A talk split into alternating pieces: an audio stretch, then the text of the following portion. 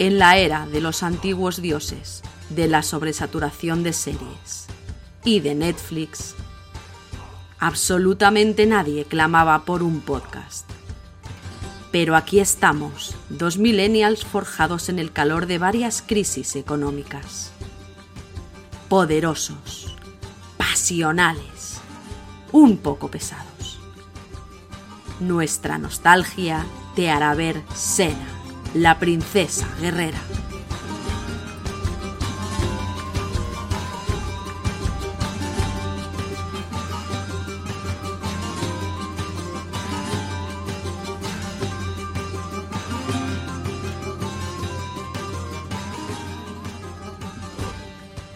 Hola, esto es En la Era de los Antiguos Dioses, el podcast de Sena en el que dos millennials volvemos a ver la serie y la comentamos.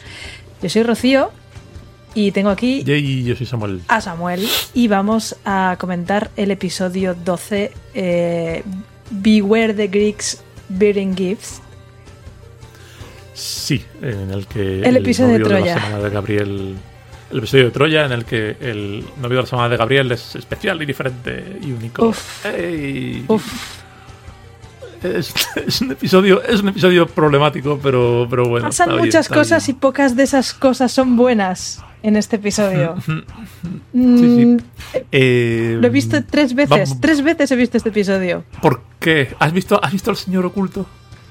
No, no he visto, ¿No al- visto no he visto al miembro de- del, del- del equipo que está Hay- por ahí, un- que se ve. hay un no señor lo he visto. oculto.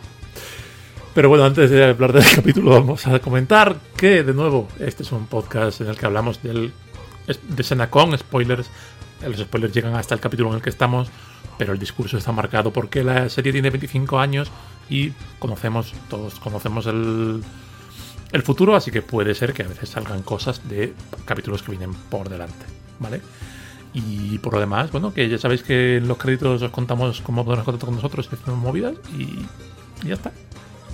Estamos listos prácticamente. Pues venga, música y, y nos vamos. Le damos, ¿no? Venga.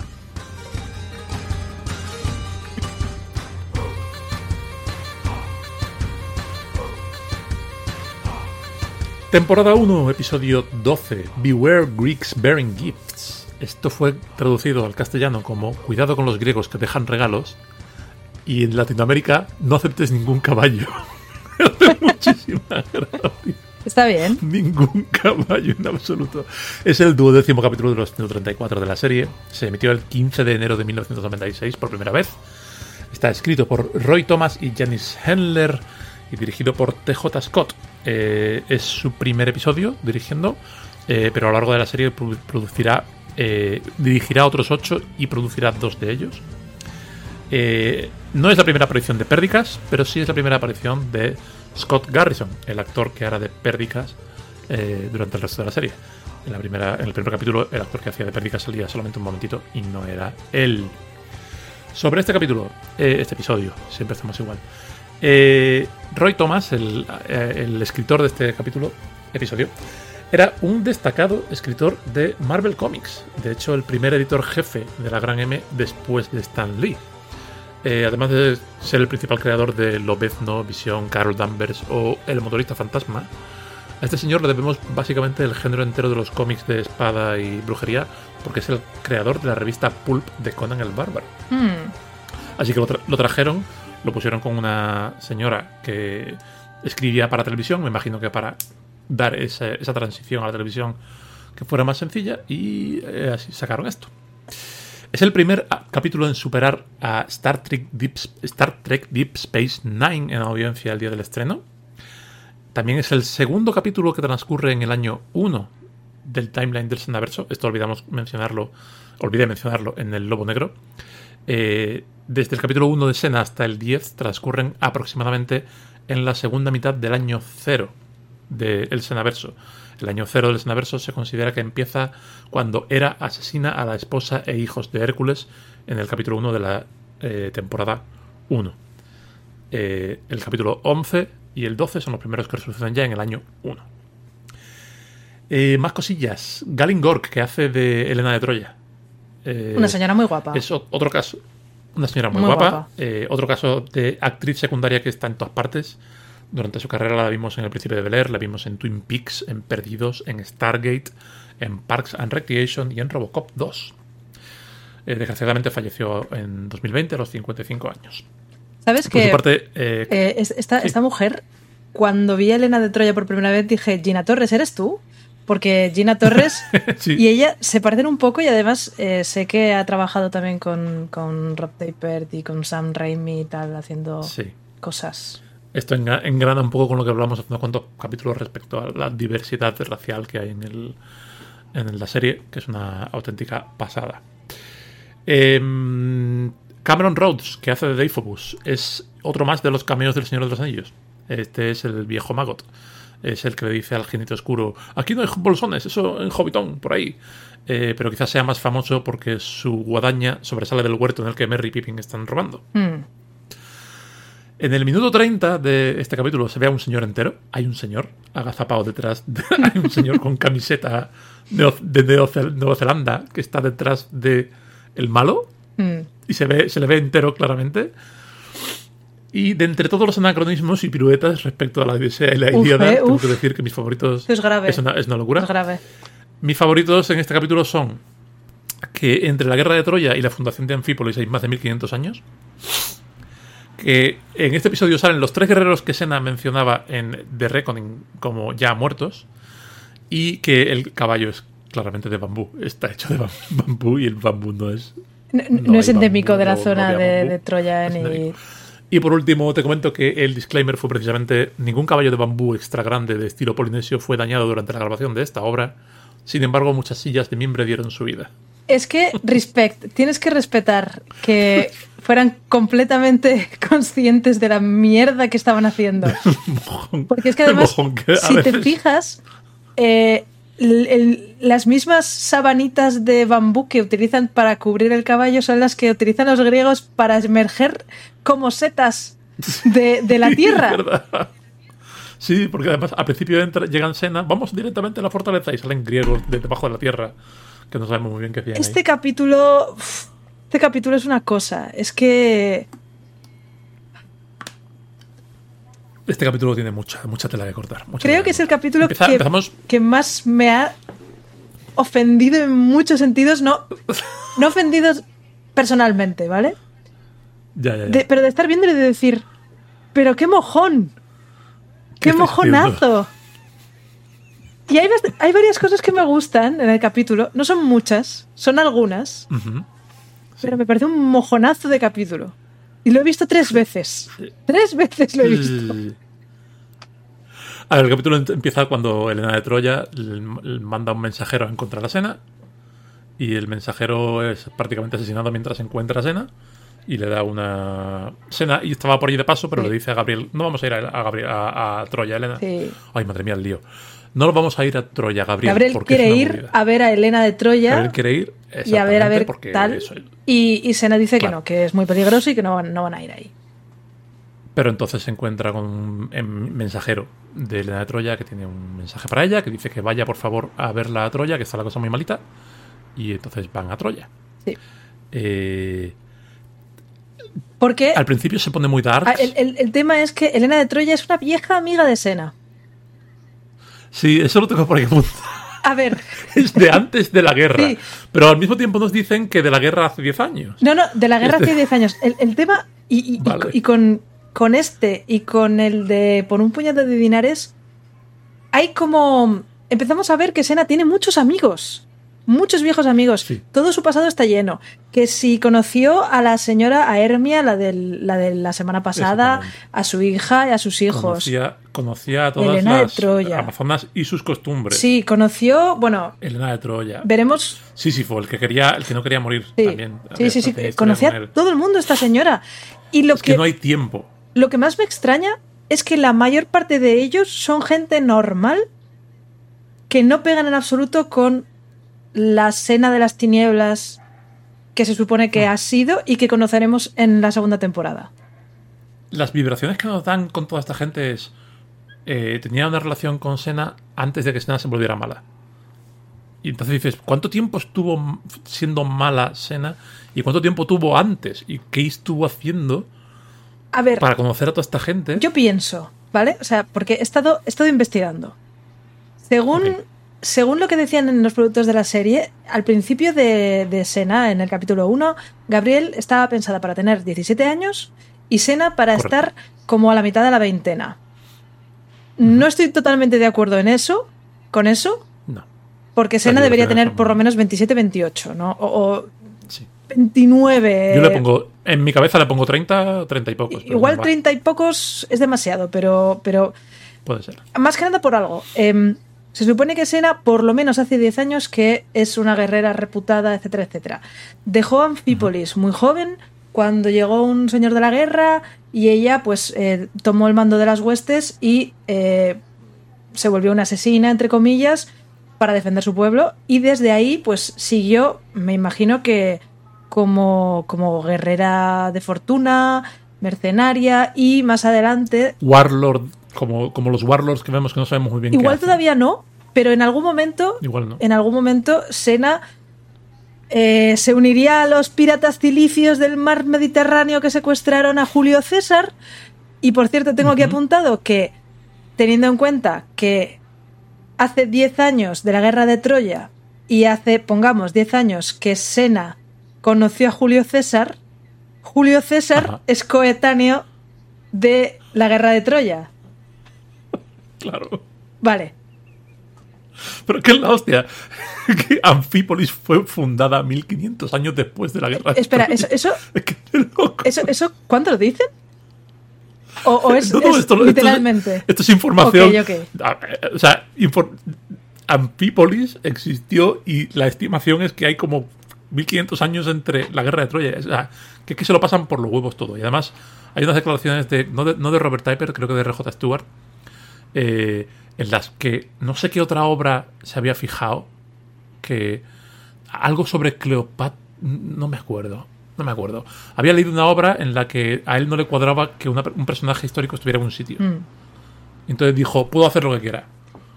Y como que se, se escudaba en Esto eso. lo veremos también en el siguiente capítulo, porque hay una mención a Espartaco.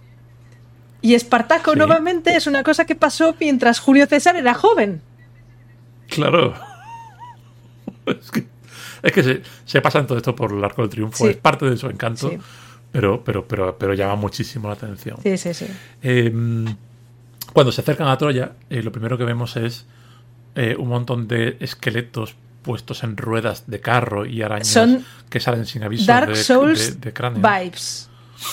Se pone muy dark y muy impresionante. Se vuelve menos impresionante cuando dos capítulos después ves otra vez las ruedas de carro y los esqueletos. Y las arañas dices, saliendo "Cabrones, del cráneo". habéis reutilizado Eh, exactamente es que, la misma toma de las arañas. escúchame, yo tenía recuerdos de que había unos esqueletos puestos en una rueda y de ellos salían una araña porque te lo comenté. Sí, sí, sí. Y cuando me he puesto a ver el capítulo otra vez he dicho, espera, ¿esto en este capítulo? ¿No le había dicho que era en el Está 14? repetidísimo. Es, es la, la misma eh, toma de, es, es la misma, de pero además, pero además también, si te fijas, eh, la toma de. O sea, el, el castillo de Troya. O sea, la- los muros de Troya y los muros del castillo de, de Diana, eso también lo, lo habla- lo hablaremos, son el mismo decorado también. O sea, Son reutilizaban todo lo que podían. poderosamente de cartón piedra esos, esos muros. Y no, poderosamente. y no reutilizaron el caballo de Troya porque no se les ocurrió como. No, no, porque ya estaba reutilizado. Era más feo que cojones. toda la movida que había en el suelo, que, que ahora pues llegan, Sí, sí, sí, llegan sí. Sena y Gabriel a, a Troya y eh, pues eso es como una tierra de nadie, toda mm, devastada, eh, no, no hay ni un solo árbol. Este sitio lleva asediado 10 años. Y, y le dice Gabriel, bueno, ¿cómo vamos a llegar? Y le dice Sena, tienes atados los cordones de los zapatos, venga, a correr.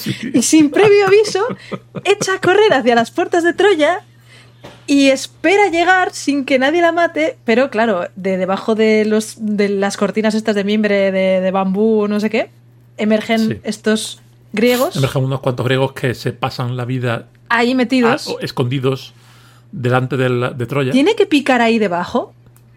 ¿Tiene que picar eso? Además, ¿cómo hacen, cómo hacen relevo? o sea, es como están los arqueros de Troya mirando, ese tío se ha levantado. Ahí debajo hay un tío. Sé que hay un tío, lo he visto meterse. Pero bueno, tampoco nos vamos a poner excesivamente exigentes con esta parte. El caso es que llegan, eh, hay una pelea, eh, Sena ayuda a los troyanos a espantar a los, eh, a los griegos. Y finalmente, eh, gracias a la intervención de un valiente troyano que reconoce a Gabriel, le dejan entrar en, en Troya. El valiente troyano no es otro que Pérdicas. Esto es muy raro. El prometido de Gabriel, al que Gabriel dejó, abandonó eh, en el primer capítulo porque no le amaba. Antes de hablar de pérdicas, tengo aquí apuntado que hay una pequeña escena en la que se ve un encapuchado hablando con Menelao. Menelao es el, el, legítimo marido de Helena que se fue con Paris y que por eso pues empezó la guerra de Troya, ¿vale?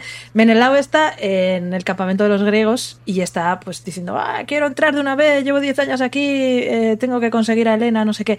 Ese señor tiene un acento tejano o, o- o de Oklahoma Totalmente. que me ha pegado en todo el oído. O sea, he tenido que parar y volver atrás y, decir, espérate, este señor Yo también me fijé. no, no está poniendo el típico acento, entre comillas, neutro que se suele poner en estas series, ¿no? no, No, no. es como, hola, vengo del rancho. acento redneck. Sí, sí, sí. Profundo, profundo. Mm. Bueno, Y eso, vemos una figura encapuchada ahí que no sí, quién que uh, veremos más adelante. Uh. Pero bueno, el, el tema es que Pérdicas eh, está en Troya. No es Pérdicas griego. Es que es, es que es eso, porque Sena llega y hay, allí hay Paris, que es un capullo, ¿vale? Que está, lo único que está es queriendo ganar ya la guerra y decirle a Elena que se ponga mona, que eso es lo que tiene que hacer porque es una mujer. Literal. Su segundo, que es un capullo porque mm, piensa que todo es, el mundo... es su hermano, es su hermano además, ¿eh? ese señor. Es su hermano. Eh, que todo el mundo quiere matar a Paris y que todo es una conspiración y que y es el típico que todo le parece mal. Y Sena llega allí y dice, vengo a ayudar. Y el hermano dice, "Ja, una griega que va a pelear por Troya. ¿Qué estás? ¿Me pretendes que me lo crea? Hace tres minutos hemos visto a Pérdicas, que es griego, no solo luchar del lado de los troyanos, sino que le dicen sí, Sí, señor. sí, es como un teniente o, o algo así. Pero- En seis meses ha pasado de campesino al que Gabriel no ama a, teniente troyano en las puertas de Troya. Yo he pensado por qué ¿Qué ha puede ser esto, ¿vale?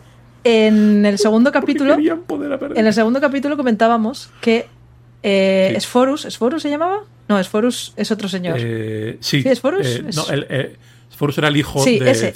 El, el señor de las trenzas sí. ridículas estaba Sfaerus. Sfaerus estaba pensado para ser el interés romántico de Gabriel.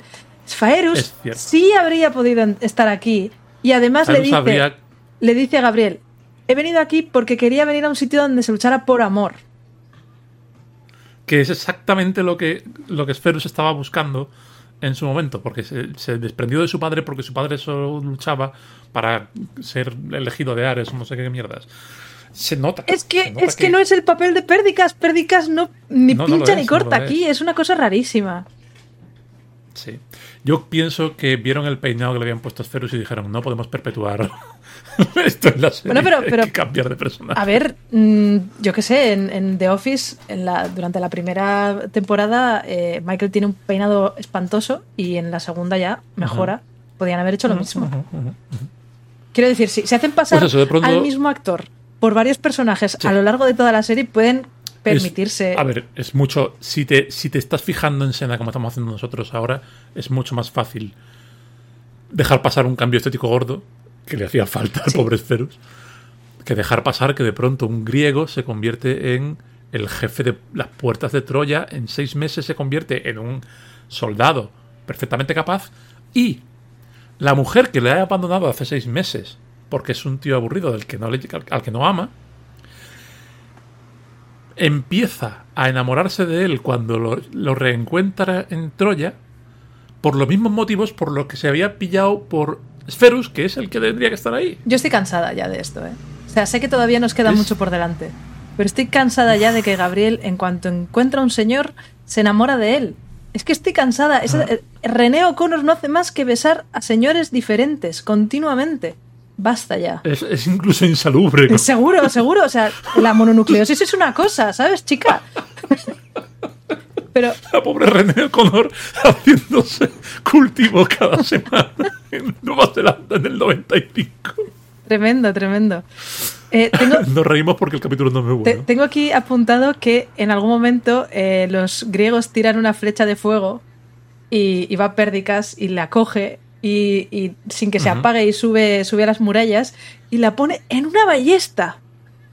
Esto a mí Sí. me petó la cabeza por varios Pero motivos. vamos, vamos, a contar, vamos a contar todo. Ah, pero Esa flecha viene de un arco que ha lanzado un troyano desde fuera, o sea, perdón, un griego desde fuera, y le ha dado en el pecho a un troyano que estaba gritando hacia adentro. ¿Vale? No sé si te fijaste, pero ese, No. tro- ese troyano está... "Va- ¡Vienen los griegos! ¡Vienen los griegos! El griego tira la flecha y le da en el pecho y el señor cae hacia adentro, hacia Es- Troya. ese es el mo- moviendo todo el, mu- muro. el momento en el que se muere el muro. Sí, sí, es que el muro es muy de cartón piedra. Y hace, hace el, el muro total. Y el, el, el Pérdicas coge la, la flecha, la carga en una ballesta, una flecha en una ballesta, una ballesta en el año. Si está vivo todavía, me Yo- pone el año 45 antes de Cristo. Em, Entonces, eh, el, el consenso es siglo I antes de Cristo en algún momento, pero no sabemos cuándo. Claro, Sí. las fechas vuelan aquí. entre el 70 y algo y el 40 y algo, porque Julio César está todavía vivo y todavía no ha empezado la guerra de la República. Claro. Más o menos por esa época. Pero si te fijas en eso, claro. Bueno, pues eso, que, que es, es un poco un despropósito en Sí, general todo. eh, hay un ataque, hay otro ataque. Elena está. Elena está intentando entregarse. Quiere irse a casarse con el otro. Porque cree que, que, claro, como la guerra empezó por amor, por su relación con Paris y tal, diez años después cree que si me voy, pues a lo mejor lo arreglamos. Y Sena está como, no, Aparte- la guerra esta ya no tiene nada que ver contigo. El- Elena ya se ha dado cuenta de que París no la quiere. Y es como, Sí. quiero Y hay un pequeño arco ahí de, de, de liberación femenina. Esa es la cosa que me de gusta. Elena, Esa es que está bien. the one thing bien. que me gusta de este capítulo. Están bien los, los diálogos al respecto. Mm. Se habla, o sea, está bien, bien llevado como... A mí me gusta eso y me gusta eh, la estructura respecto a los villanos, ¿vale? Porque a mitad del capítulo descubrimos que efectivamente el hermano de, de Paris es el traidor, ¿vale? Pero lo descubrimos muy rápido. No- es una cosa que es muy obvia. Yo me fijé que empezó el capítulo y dije, va, este es el malo. Y cinco minutos después ya la serie lo estaba tra- tratando como el malo. No es algo que intenten hacerte un... "Eh, te vamos a sorprender dentro de 20 minutos. Sino que realmente, realmente lo hacen directamente. En ese sentido, me gusta este señor, me gusta Paris, eh, porque es, es una representación del, de- del patriarcado ahí que tiene a Elena. A Elena la oprimen de varios sitios. Tampoco. Y ella misma... A ver, París tampoco es que le ande dando reveses con la mano ni nada de No, eso. Es no, como, pero es tonto, ah, es- sí, bueno, no te preocupes, todo va bien. Y ella está como, ay, es que he tenido una pesadilla. Ponte guapa, como sí. eres una mujer, Tenemos que, tenemos que ir a celebrar la victoria y no sé qué. Y, y ella, ay, ponte algo Este bonito señor- que eres una señora. este señor no Y me ella, quiere ya, ¿eh? Al final, pues, claro. Y a, a medida que va hablando con Sena, Sena le dice, ¿pero tú qué quieres hacer? Y Elena dice, yo qué sé, nunca me han preguntado eso. Y poco a poco se va, va decidiendo, se va dando cuenta de que no tiene que nadie marcarle su camino, que puede elegir su propio camino. Y sería, sería una lástima que justo cuando ocurre eso llegasen los griegos regalando un caballo, Mm. cosa que nunca debes aceptar, jamás aceptes caballos. Y eh, bueno, eh, ahí Sena dice, cuidado con los griegos que dan regalos, que esto no sé si es algún tipo de dicho... eh, No sé, anglosajón o algo así, pero está como súper... Es que, vamos a ver, eh, no sé, Sí, es, sí. es como me dices un refrán que viene justamente de la cosa que estás em, además, referenciando del griega, refrán. ¿no? tiene sentido, sí, supuestamente es, es griega. De hecho, es algo No, que, no que hacen hincapié en ello porque eh, después de que ella diga, oye, esto es una trampa clarísimamente, eh, de Ifobo, que es el hermano de Paris, eh, le diga, a esta señora vamos a quitarnos de en medio, es griega, eh, la metemos en las mazmorras. Y este es uno de mis momentos favoritos del capítulo, en el que eh, Deifobo mete a Sena en una celda que está al lado de otra celda, al lado de griegos capturados, y Deifobo eh, les dice a los griegos, esta tía es griega y ha luchado en contra de vosotros, y abre la puerta. Y entonces, los prisioneros van a intentar matar a Sena. Y por esta puerta que acaba de abrir, aparece un señor que parece un panadero de Oakland y hace... "Ah". Y de hecho gri- dos veces. Este señor, que ya te digo, este señor es fontanero o algo. Y llega y, "Ah", y trata de matar a Sena y Sena se defiende. Bueno, Sena se defiende, Sena salta por el pozo, sale, obviamente Senna tenía razón, el caballo estaba lleno de soldados griegos, todos los troyanos están borrachos. Eh, Dave de- demuestra que es un traidor e intenta matar a. a- es, que, es que no. Es que no- Esto que es no lo peor del capítulo para mí, ¿eh? eh Deífobo, mm, resulta que no es que haya estado haciendo esto porque quiere quedarse con el trono de Troya o porque ya no cree en su hermano. O, no, no, no. Ha estado Ni haciendo siquiera por dinero. toda esta, esta movida durante los últimos, quién sabe, tres años, porque lo que quiere es casarse, entre comillas, con, con Elena y, Hmm, y tenemos un momento pequeño de qué bien te voy a violar esta noche, básicamente. Qué bien te veo ver esta noche. Que es una cosa que. Ya no es la. Como, lo que no nos haya escuchado con atención ya sabe que no es la primera vez que ocurre en la serie. Em, es todo. Es, es todo un poco lamentable. Eh, el, el caballo es lamentable, muy lamentable. Las peleas son lamentables. En el minuto 30, exactamente en el minuto 30, podéis ver una escena en la que la cámara se eleva con un caballete eh, y se ve efectivamente a un miembro del equipo con una camiseta blanca agazapado detrás de una de las almenas. Eh, el editor tuvo que ver a ese señor. A ver, tuvo que- igual no, o, o igual lo vio y dijo, es que no hay más tomas, No lo sé. esta era y Sí, no, ya, no. eh, no sé. Eh, yo quiero hacer notar una cosa de, eh, coherencia interna de, la historia. Yo pregunté en Mastodon, ¿por qué, mm, como reparación de, la guerra, los griegos entregan un caballo a Troya cuando llevamos 10 años en guerra y yo quiero que me des o comida o armas o, tierras o lo que sea? Me das un puñetero caballo de madera, ¿por qué estaban tan animados los troyanos con el caballo de madera? Resulta que el caballo de madera se cree que es una especie de ofrenda a Poseidón, es algo de interés religioso. En la serie no te explican nada de esto. Entonces, de repente se abren las puertas y aparece un caballo y dicen, qué bien, me han regalado esto, pero no es... Nadie es coleccionista de En caballos además, gigantes. es, No. es que se nota En la mucho serie, además, eh, se nota mucho Sí. que eh, igual que eh, ten cuidado con los griegos que te regalan cosas, que es como una especie de, de- de refrán, es lo mismo. Escuchamos la historia del caballo de Troya, pero no tenemos ni idea de, de qué significa el caballo. Entonces lo vamos a meter aquí y no tiene sentido. O sea, sabemos que tiene sentido porque es lo que pasa en la guerra de Troya. Exactamente. Sabemos que tiene sentido por nuestro conocimiento previo del mito de la guerra de Troya, pero la, la- la serie no se esfuerza en hacer nada por darle sentido. De hecho, eh, el malo dice...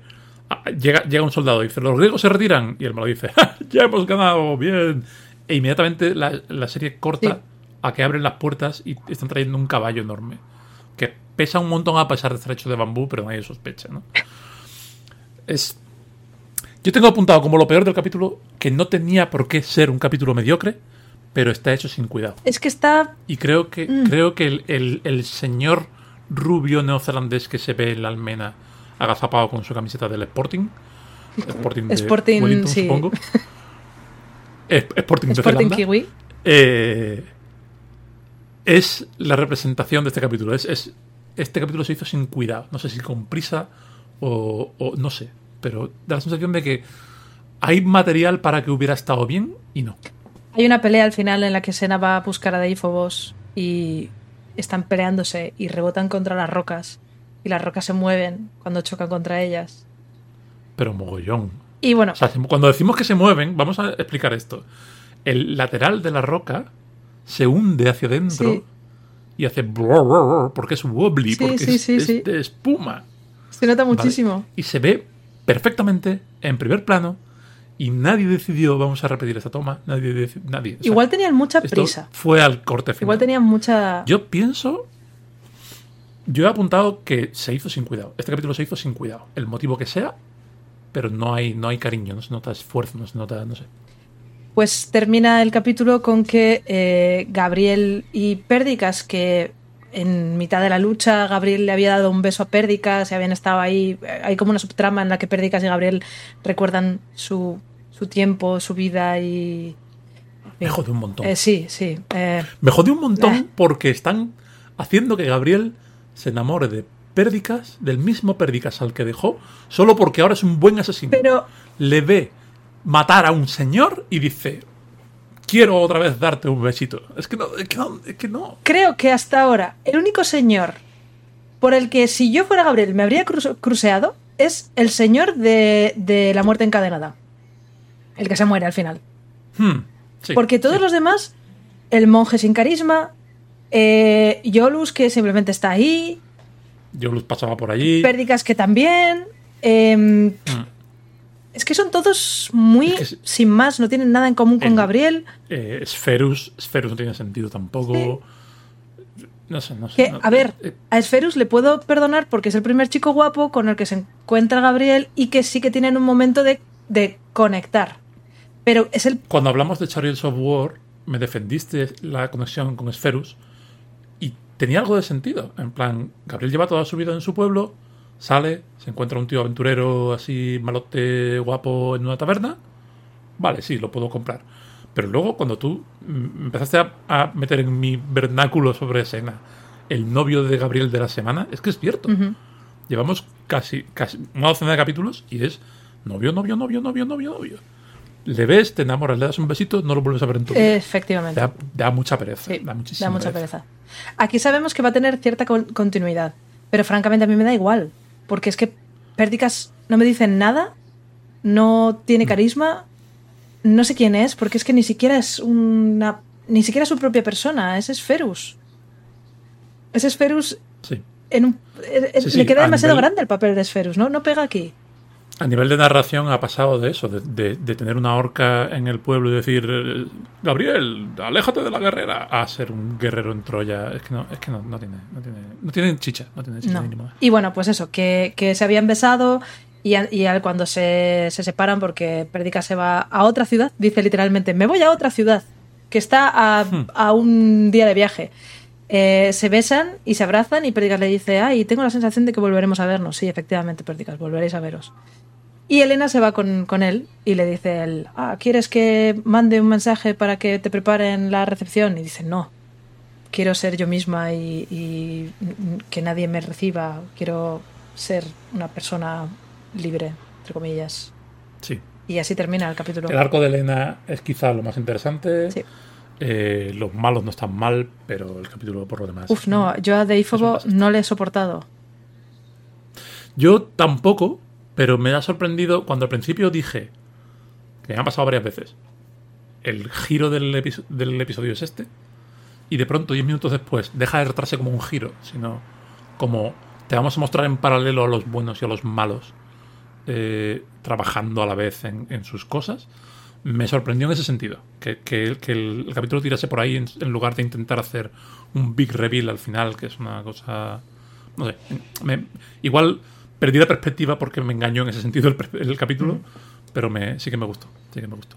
Y mi momento favorito, hay un momento en que Sena se va a ir a hacer no sé qué y le dice a Gabriel, ten cuidado. Y con una manita le agarra el antebrazo, le da un, le da un mimito.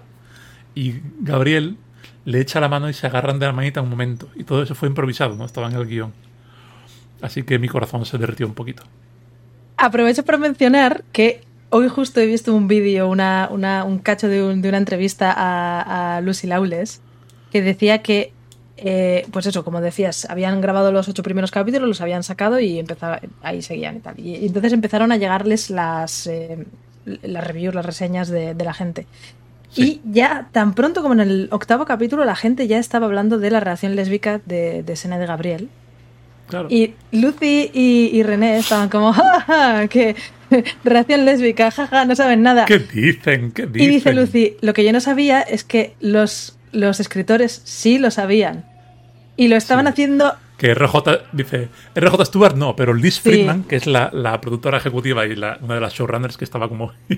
y sí, en la, en la Liz Friedman esta sí que quería hacer eso, porque ella, ella es lesbiana, ¿no? En la, vida real.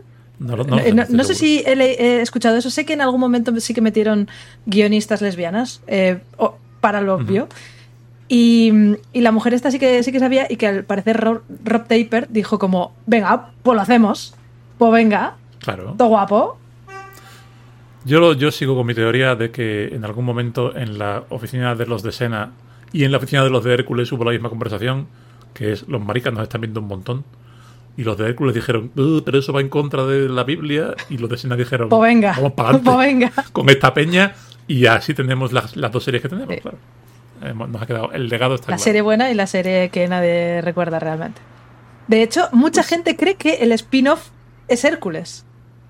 Sí, Y posteriormente el joven Hércules, que recordemos, es Ryan Gosling. es Ryan Gosling.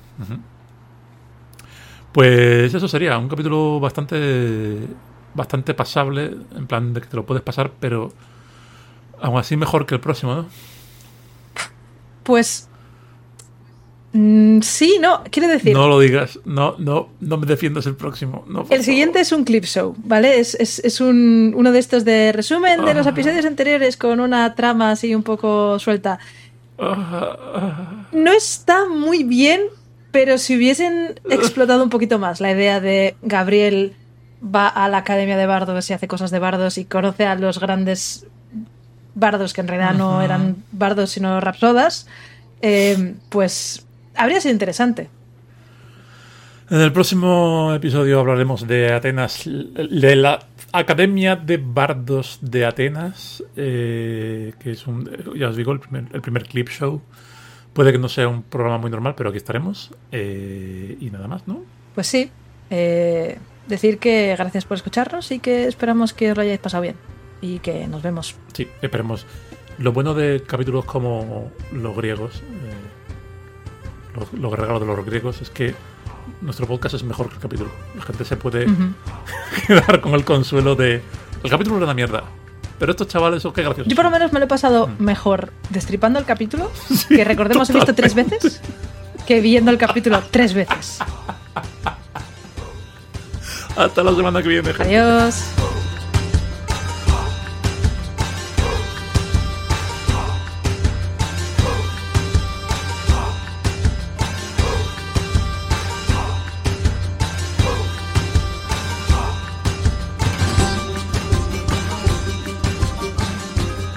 Pues eso era. mm, Beware Greeks bearing gifts. Nunca, ah, nunca aceptes un caballo. ¿Cómo era? Nunca aceptes un caballo. Eh, es, es, es, es un episodio y yo me lo he pasado muy bien destripándolo, la verdad. Es un episodio de la serie Sena la princesa guerrera que se emitió en 1935, sin duda. Por cierto, hola, estoy enferma otra vez. Está muy pocha, pero no pasa nada. Sal- saldremos de esta. Este episodio. Echo de menos las mascarillas.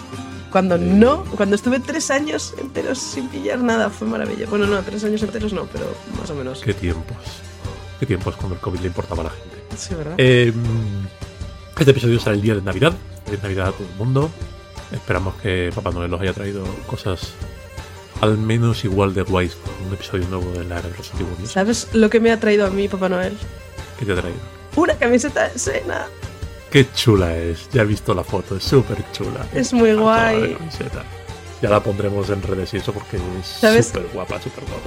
Es que es- estábamos mirando a ver si me valía o no me valía, y yo estaba con los ojos cerrados y me dice, me dice Sara, venga, ven. Y me, me lleva, me lleva un espejo y lo, abro los ojos, veo que tengo a Sena y a Gabriel en, en el pecho y me a gritar, no me jodas. Y Saren, hostia, pensaba que igual te lo habías comprado, que no te gustaba. Y yo, no, joder, me encanta, es súper guay. Es súper chula. Sí. Pues eso, em, los griegos traen regalos, eh, pero esperamos que no tantos, que los regalos de Papá Noel hayan sido mejores, esperamos que las fiestas hayan sido guays. El próximo episodio será también uno de fecha señalada, el día 1. Creo que lo mencionamos incluso cuando lo grabamos. Sí. Y creo Hay que después una cosa. tendremos. Sí, luego tendremos una cosa entera. Estad atentos al episodio del día 1 porque viene como una pequeña sorpresilla. Eh, por lo demás, respecto a este. Eh, bueno, respecto a las redes, eh, Iciar nos ha dicho que va a investigar eh, por qué Sena es princesa guerrera. Ya sabemos por qué Sena es princesa guerrera y de qué, aunque creemos que se justificó a posteriori. Creo que lo he contado en algún episodio y si no, haremos por contarlo en algún episodio prontito.